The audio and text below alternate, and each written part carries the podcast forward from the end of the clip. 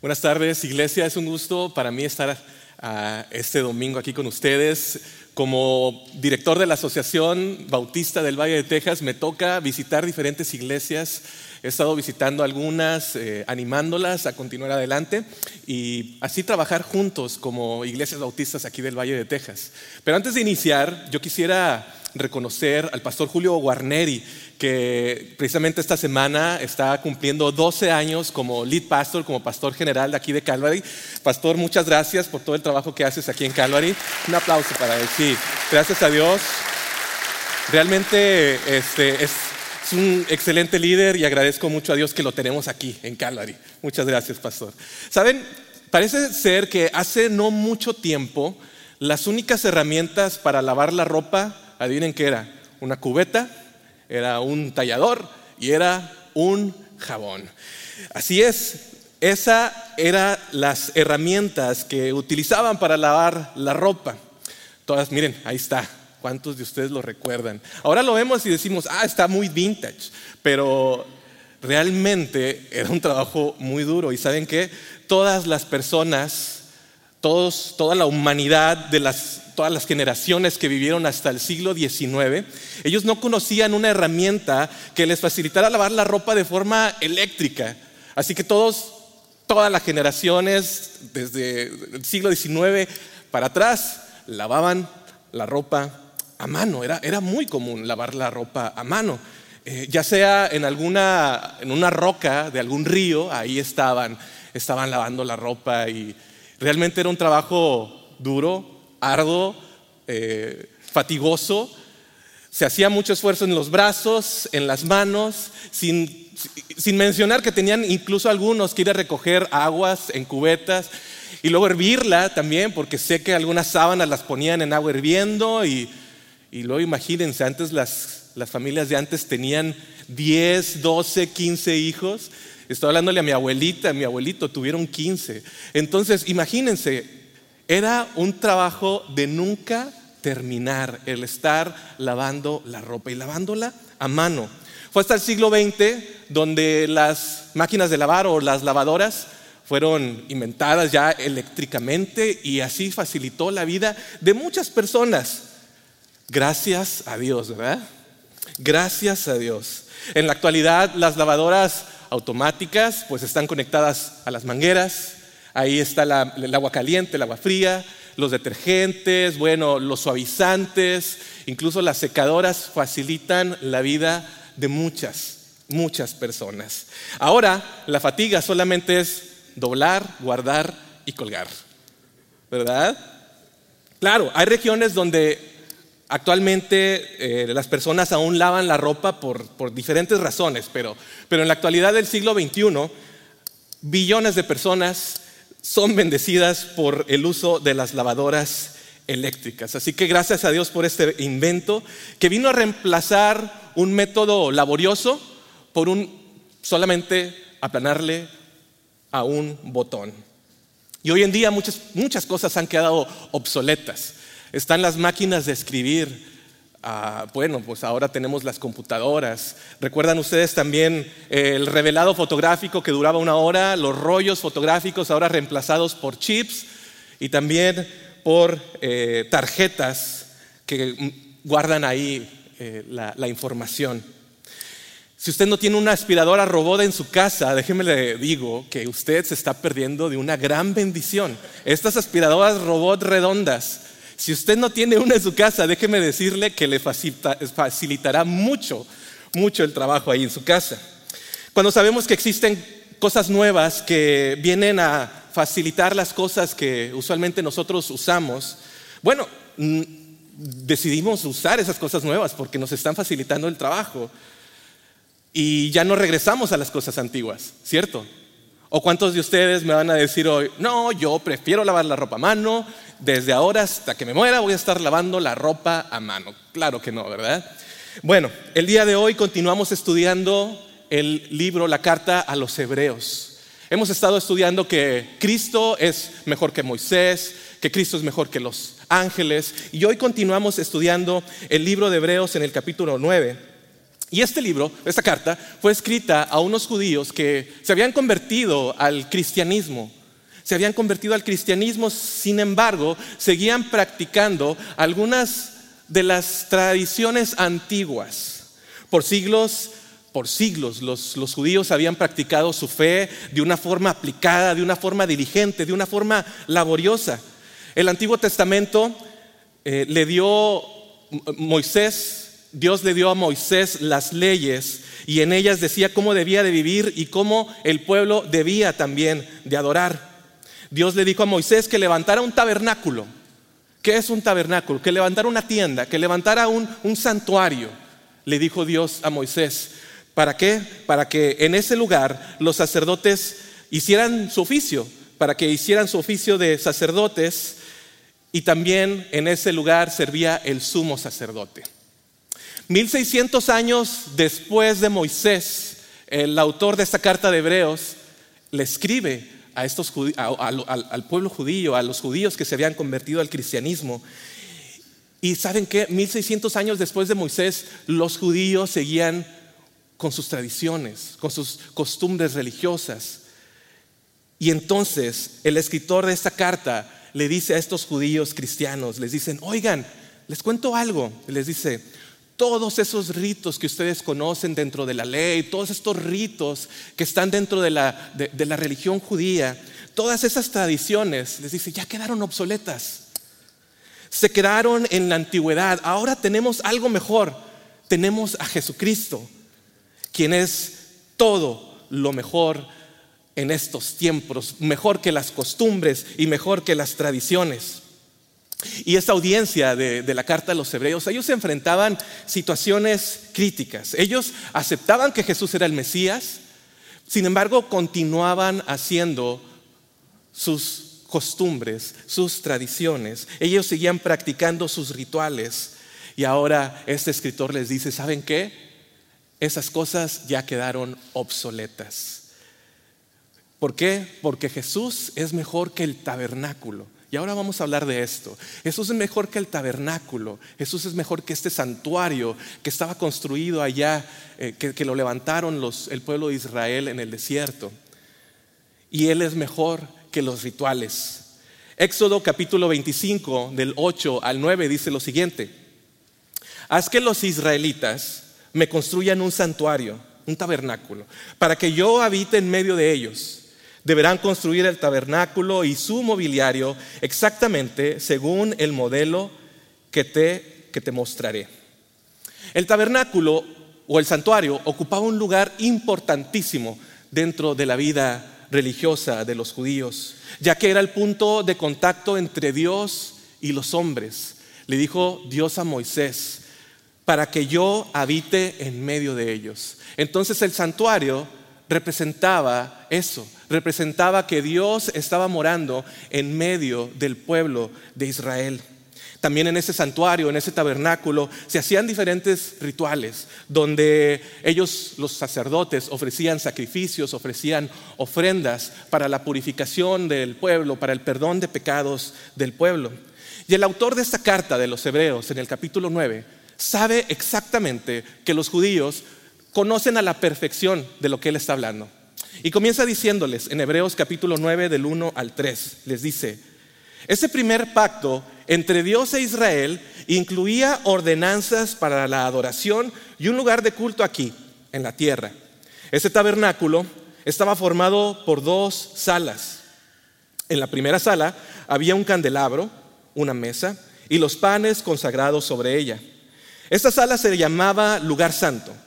Luego había una cortina detrás la cual se encontraba la segunda sala llamada lugar santísimo.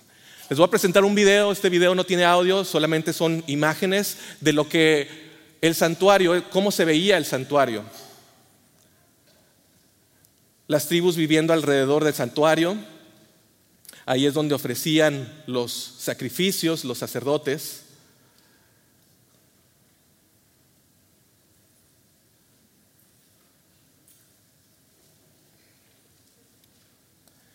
Y el santuario estaba dividido en dos salas, que era, ahorita, bueno, están pasando la, la construcción del santuario.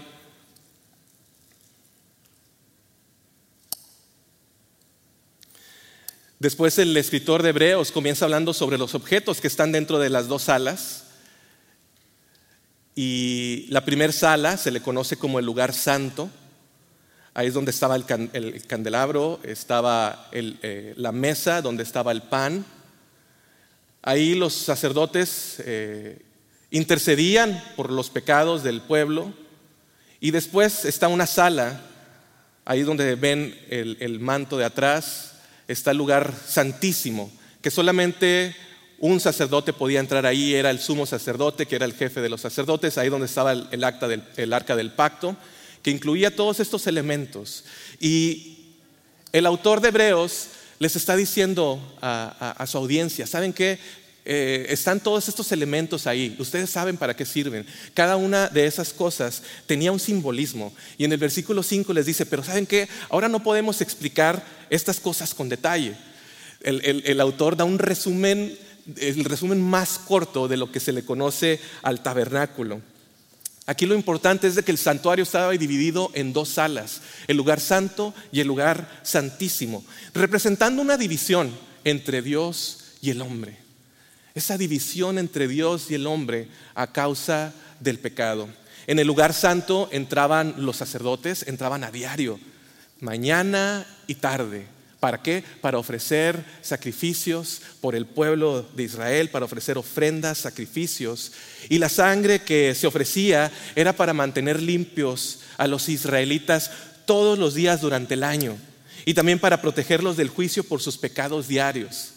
Esto es el Antiguo Testamento, el, tabernáculo, el santuario de Dios, donde Dios habitaba en medio de su gente. Y luego tenemos el lugar santísimo. Y a ese lugar solamente entraba el jefe de los sacerdotes, el sumo sacerdote. Y saben, solamente entraba una vez al año. Una vez al año él entraba en este lugar. No era un día de fiesta para el pueblo, era un día de ayuno. Y en ese lugar el sumo sacerdote, él ofrecía eh, el sacrificio, primero por sus pecados y también por los del pueblo. Después de este ritual, bueno, el pueblo experimentaba la limpieza que le protegía de juicio por un año. Sin embargo, esto no duraba en la mente de los israelitas. ¿Por qué? Porque por mucho tiempo ellos eh, sí se purificaban, pero después de un tiempo ellos volvían a pecar y sufrían de culpabilidad hasta el siguiente año. Y así era todos estos rituales dentro del, tabernáculo, dentro del santuario. Así que el tabernáculo y los rituales eran muy, muy conocidos por los judíos. Y por eso el autor le dice a su audiencia, ¿saben qué? Quiero que sepan que todo aquello ya quedó obsoleto. Así como la, lavar la ropa a mano, ahora tenemos la lavadora. Bueno, así todo aquello ha quedado obsoleto porque ahora Jesucristo es mejor que aquel tabernáculo. Él es el mejor tabernáculo. Cristo es mejor que incluso el templo que existió en Jerusalén. ¿Por qué? Dice el Evangelio de Juan capítulo 1 versículo 14. Dice entonces la palabra se hizo hombre y vino a vivir entre nosotros. Estaba lleno de amor inagotable y fidelidad. Y hemos visto su gloria, la gloria del único Hijo del Padre.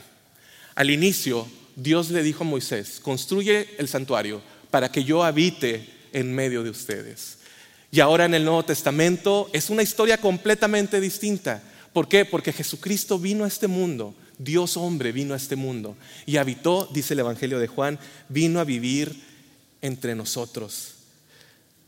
El tabernáculo representaba la presencia de Dios y ahora Jesucristo mismo había habitado entre nosotros. Ya no tenemos necesidad de un tabernáculo, ya no tenemos necesidad de un santuario. ¿Por qué? Porque el primer tabernáculo estaba limitado en tiempo y espacio. Los judíos tenían que eh, guardarlo cuando tenían que moverse a otro lugar. era portátil, estaba limitado en tiempo y espacio. Y el segundo tabernáculo, que es Jesucristo, ahora Él está aquí y ahora en medio de nosotros. Y para los que hemos conocido a Cristo como nuestro Señor y Salvador, Él está morando en nosotros. Él está morando en nosotros. Dice Primera de Corintios 3:16. ¿No se dan cuenta de que todos ustedes juntos son el templo de Dios y que el Espíritu de Dios vive en ustedes? Jesucristo es mejor que el tabernáculo. ¿Por qué? Porque habitó entre nosotros y ahora está viviendo en nosotros por medio de su Espíritu Santo.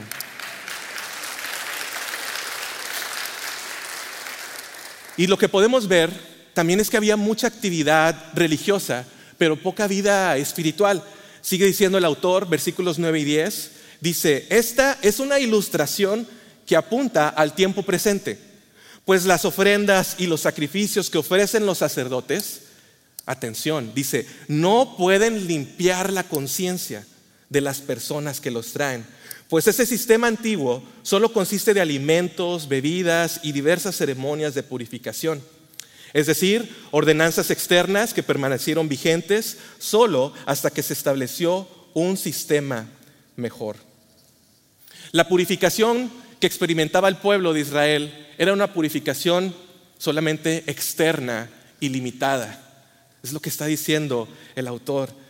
Jesús vendría a ser una cosa completamente distinta.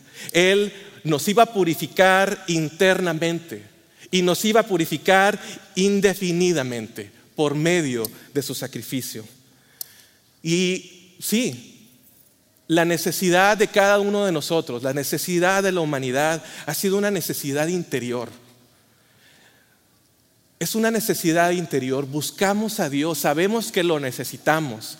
Y muchas veces nuestra mente, nuestra conciencia, nos pone dudas y nos dice, no, pero ¿qué, dice la ciencia? O, qué dice esto? ¿Qué dice lo otro?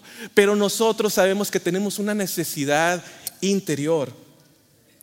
En la conciencia nosotros sentimos esa necesidad de acercarnos a Dios y por medio de la conciencia reconocemos que hemos hecho algo en contra de Dios, que nos separa de Él. No necesitamos una purificación externa, necesitamos una purificación interna. En la actualidad muchas personas siguen haciendo ritos, diferentes rituales, quizá para tratar de agradar a Dios, para tratar de purificar sus vidas o para tratar de limpiar sus conciencias. Todos nosotros tratamos de hacer algo. Dentro del contexto católico romano, quizá llegar de rodillas a la iglesia para pedir algún tipo de beneficio, echar agua bendita en la casa para que no entre el demonio o para la buena suerte, dar dinero como si se comprara la salvación. Después, dentro de la santería, el uso de amuletos, de símbolos, de pociones. Dentro de la santería se siguen ofreciendo sacrificios mayormente de gallinas para ganar favores e incluso para el perdón de pecados. Y luego dentro del misticismo, consultar a los mediums, ir a la playa quizá, tener unos rituales espirituales para purificar y renovar energías. ¿Y saben qué? Todo eso no sirve. Todo eso no sirve porque todo eso representa la necesidad interior que solamente tenemos como humanos. Y ya no son los sacrificios que nosotros hagamos o los rituales que nosotros hagamos. Porque esos rituales no son suficientes.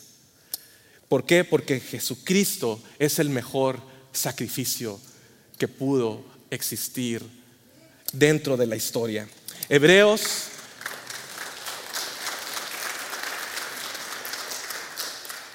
Y sí, muchas veces se hacen este tipo de rituales porque queremos calmar nuestra conciencia y creemos que por hacer algo vamos a recibir ese favor o, o vamos a calmar nuestra conciencia. Pero recuerden, todos esos rituales son para cosas externas. Nosotros necesitamos algo que nos purifique internamente y eso es por medio del mejor sacrificio, quien fue Jesucristo. Hebreos capítulo 9, versículos 11 y 12. Dice lo siguiente, entonces Cristo ahora ha llegado a ser el sumo sacerdote por sobre todas las cosas buenas que han venido. Él entró en ese tabernáculo superior y más perfecto que está en el cielo, el cual no fue hecho por manos humanas, ni forma parte del mundo creado. Con su propia sangre, no con la sangre de cabras ni de becerros, entró en el lugar santísimo una sola vez y para siempre y aseguró nuestra redención.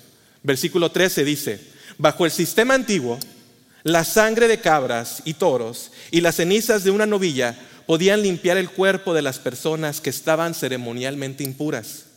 Solamente podían limpiar el cuerpo. Dice el versículo 14, imagínense cuánto más la sangre de Cristo nos purificará la conciencia de acciones pecaminosas para que adoremos al Dios viviente.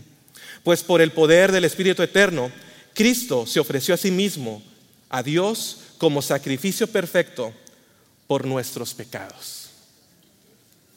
El único sacrificio perfecto que Dios pudo recibir fue la sangre de su propio Hijo, Jesucristo. El sistema de, eh, de, sacrificios en el Antiguo Testamento solo podía limpiar externamente y temporalmente.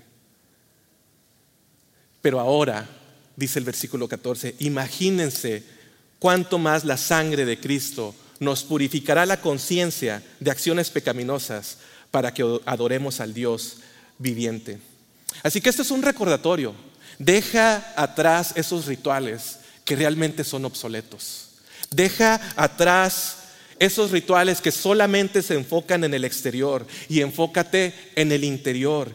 Y ese interior solamente puede purificarse por medio de Cristo, no por medio de otros rituales, solamente por medio de Cristo. Por eso, aquellos que vienen de diferentes religiones y se acercan a, los evangélicos, batallan mucho porque dicen, ¿cómo? ¿A poco no se trata de hacer nada? Estoy acostumbrado de, que tengo que hacer esto eh, para tratar de agradar a Dios o para buscar un perdón. Estoy acostumbrado a, ofrecer este tipo de, hacer este tipo de ritual, cuando lo único que puedes hacer es arrepentirte de tus pecados. Eso es lo único que tienes que hacer. No tienes que hacer nada más. Arrepentirte de tus pecados. Pedirle a Cristo que entre a morar dentro de ti y reconocerlo como tu Señor y como Salvador de tu vida. Eso es lo único que tienes que hacer. Por eso batallan mucho las diferentes religiones que tienen que hacer diferentes cosas. ¿Por qué? Porque estamos acostumbrados a que tenemos que hacer algo cuando el único que ya hizo lo que debía de hacer fue Jesucristo. Él ya hizo todo por ti. Él a morir en esa cruz se ofreció en sacrificio a Dios, derramó su sangre y su sangre fue perfecta, fue sin mancha, porque Él nunca pecó. Y por medio de su sangre, Él nos ofrece la salvación. Y por medio de su sangre, nosotros somos purificados internamente y para siempre. Pero tenemos que reconocerlo. Es lo único que tienes que hacer. Reconocerlo como tu Señor y Salvador. Reconocer que has pecado y decir, Jesús, gracias por haber tomado ese sacrificio por mí, porque yo debía de haber estado allí. Hebreos 9:22 dice, de hecho, según la ley de Moisés, casi todo se purificaba con sangre, porque sin derramamiento de sangre no hay perdón. La sangre juega un papel muy importante. Bajo el antiguo pacto se requería la sangre para purificar casi todo. El animal tenía que ser sin defecto, tenía, que ser sin mancha. Y al momento de ofrecer ese sacrificio de ese animal, el animal moría en lugar del pecador, pero solamente temporalmente. Por eso diariamente estaban los sacerdotes ofreciendo ofrendas, ofreciendo sacrificios por el perdón de las personas, por el perdón del pueblo. Y luego una vez al año también el sumo sacerdote. Era un sistema que tenía era muy laborioso ese sistema. Y Jesucristo fue el sacrificio máximo y perfecto, porque su sangre era la única sangre calificada para el perdón de las personas. Él fue el Cordero perfecto. Dice Juan el Bautista que cuando Jesús se le acercaba, dijo, miren el Cordero de Dios que quita el pecado del mundo. Y aún así nosotros batallamos porque decimos, no, es que yo sé que tengo que hacer algo más para que Dios me perdone. Cuando lo único que tenemos que hacer es reconocerlo, reconocer que hemos fallado y pedirle que sea nuestro Señor y Salvador. En el tabernáculo se purificaban las cosas terrenales y las cosas del cielo necesitaban ser purificadas por un sacrificio perfecto y solamente Jesucristo pudo cumplirlo. Y ahora, por medio de su sacrificio, nosotros tenemos mejores beneficios. Hebreos capítulo 9, versículos 24 al 28 dicen lo siguiente. Dice, pues Cristo no entró en un lugar santo hecho por manos humanas, que era solo una copia del verdadero, que está en el cielo. Él entró en el cielo mismo para presentarse ahora delante de Dios a favor de nosotros. Y no entró en el cielo para ofrecerse a sí mismo una y otra vez, como lo hace el sumo sacerdote aquí en la tierra, que entra en el lugar santísimo año tras año con la sangre de un animal. Si eso hubiera sido necesario, Cristo tendría que haber sufrido la muerte una y otra vez, desde el principio del mundo. Pero ahora, en el fin de los tiempos, Cristo se presentó una sola vez y para siempre para quitar el pecado mediante su propia muerte en sacrificio. Así que querida audiencia, dice el autor de los Hebreos, querida audiencia, queridos judíos que, se han convertido al cristianismo, y solamente les quiero decir esto, les dice la audiencia, y, Dios sabía que nosotros también necesitábamos escuchar esto, y, y haz de cuenta como si nos dijera, Calvary, quiero que sepan esto, el tabernáculo ya quedó atrás. El santuario que utilizaba el pueblo judío ya quedó atrás, porque ahora Dios mora en nosotros. Los rituales de purificación ya quedaron atrás. El sacrificio, perfecto lo hizo Jesucristo por medio de su sangre. Y ahora tenemos beneficios, aquellos que hemos reconocido a Jesús como ese Cordero perfecto. Recibimos beneficios y uno de ellos es la justificación. La justificación es Dios declarando justo a aquellos, aquella persona que recibe a Cristo como su Señor y Salvador. El sacrificio de Jesús cubre nuestro pecado, permitiendo que, que, a través de Cristo Dios nos vea con ojos perfectos y sin culpa. ¿Recuerdan ustedes aquellas tiras, eh, unas tiritas, unos papelitos rojos que utilizábamos para ver cosas ocultas eh, en unos dibujos? ¿Recuerdan ustedes aquellos papelitos rojos? Bueno, así, haz de cuenta que ese papelito rojo representa la sangre de Cristo. Y Dios nos está viendo por medio de ese papelito rojo para decir, tú eres perfecto, te he purificado. Por la sangre de Jesucristo yo te he purificado y te he hecho justo. Disfrutamos también de la comunión con Cristo. Ahora formamos parte de su familia. Somos los hijos de Dios disfrutamos también el amor de Cristo. Dice Efesios 5.2, Él nos amó y se ofreció a sí mismo como sacrificio por nosotros, como aroma agradable a Dios. Apocalipsis 1.5 dice, toda la gloria sea al que nos ama y nos ha liberado de nuestros pecados al derramar su sangre por nosotros. ¿Ven la importancia de su sacrificio? ¿Ven la importancia de su amor? Y ese es uno de los beneficios. Recibimos su amor somos sus hijos amados. Por supuesto, recibimos la salvación eterna, la vida eterna. Romanos 6:23, pues la paga del pecado es muerte, pero el regalo de Dios, la dádiva, el regalo de Dios es la vida eterna por medio de Cristo Jesús, nuestro Señor. Juan 3:16, de tal manera amó Dios al mundo que ha dado a su Hijo unigénito, para que todo aquel que en Él cree no se pierda, mas tenga vida eterna. Recibimos la salvación eterna, la vida eterna. ¿Y saben qué? Es una sola vez y para siempre.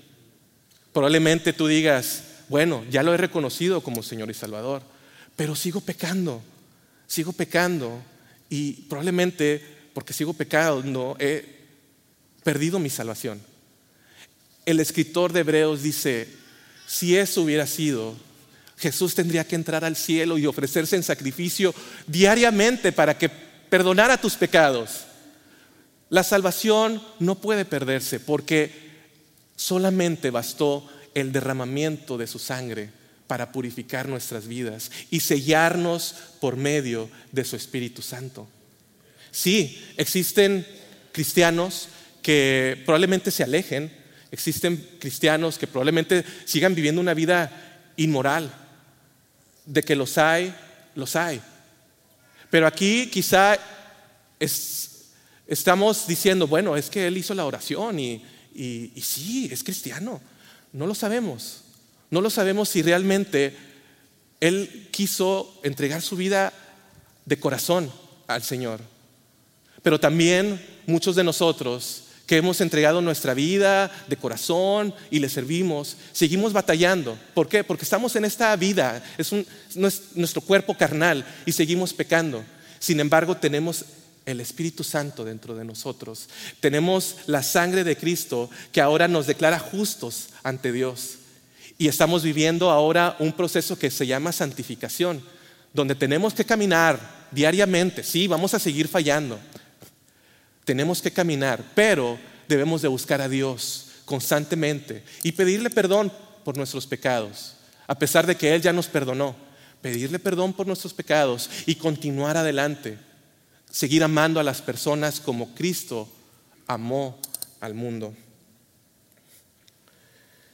Pensar que la salvación puede perderse sería hacer de menos ese sacrificio hermoso de Jesucristo. Porque su sangre, les digo, nos limpia de todo pecado. Así que si tú sigues haciendo diferentes cosas para tratar de calmar tu conciencia, si sigues haciendo diferentes rituales tratando de agradar a Dios o para tratar de purificar tus pecados, recuerda que todos esos rituales han quedado obsoletos. Todas esas cosas han quedado en el pasado. Ya no es lo que tú hagas para ganar un favor de Dios. Tú recibes muchísimos beneficios a ser, ser, hijo de Dios, a ser una hija de Dios. Recibes muchísimos beneficios y estaremos en la gloria con nuestro Señor. No imaginamos cómo será el cielo, pero les digo algo, Jesús estará allí y su presencia basta. Y Él está morando dentro de nosotros. Nosotros somos templo también del Espíritu Santo, somos esos eh, bloques que forman el espíritu espiritual de Dios, esos ladrillos. Así que continúa adelante. Recuerda que todos los rituales han quedado atrás porque Cristo, Él es el sacrificio perfecto. No tienes que hacer nada para ganarte el cielo, solamente creer de forma genuina que Jesucristo es el Mesías, pedirle perdón por tus pecados. No es una fórmula mágica, no significa que no vas a seguir pecando, pero sí eres una nueva criatura ante los ojos de Dios y Él te ha dado una nueva, una nueva vida. Así que si, no, si sientes que tu vida espiritual, si sientes que vienes a la iglesia y, no sabes mucho, bueno, yo te quiero recomendar, busca a alguien que pueda discipularte, acércate a los grupos de crecimiento para que sigas creciendo espiritualmente. Sigue viniendo a la iglesia, sigue congregándote, júntate con personas que piensan igual que tú, Júntate con personas que quieren seguir creciendo. Júntate con personas que amen a los demás, que sirvan a los demás. Júntate con esa persona que refleje la vida de Cristo aquí en la tierra. Porque debemos de ser sal y luz en medio de nuestros amigos, en medio de nuestra familia. Y si eres un creyente con experiencia ya de muchos años, bueno, te recomiendo que pongas tus dones a los servicios de otros. Pon tus dones a los servicios de la iglesia. Enseña, disipula a otros, ora por los demás. Ese es el reto que nosotros tenemos. Así que se imaginan si nosotros, como creyentes, como Calvary, como hijos de Dios, que lo hemos reconocido como Señor y Salvador, se imaginan si realmente pusiéramos nuestros dones a los servicios de Él. ¿Qué sucedería? yo creo que más personas reconocerían y dirían, wow, esa vida refleja lo que Jesús quiere de nosotros. Y yo quiero también eso que ellos están hablando, yo quiero de eso que ellos también están enseñando. Ese es el reto que tenemos, iglesia. Y si tú estás en esta tarde y escuchaste este mensaje, escuchaste que en la antigüedad, bueno, estaba el tabernáculo y se tenían que ofrecer sacrificios diariamente pero bastó solamente con Jesucristo para que Él derramara su sangre y así purificar nuestros pecados a los que lo reconocemos como Señor y Salvador. Si tú no lo has hecho, yo quiero decirte que hoy es el día. Hoy es el día para aceptar el mejor sacrificio, para que dejes atrás todo lo obsoleto que solamente limpia el exterior y que aceptes el regalo de Jesucristo, que es la vida eterna, que es una vez y para siempre. Eso es el día de hoy. Así que, ¿qué les parece si nos ponemos en pie y oramos?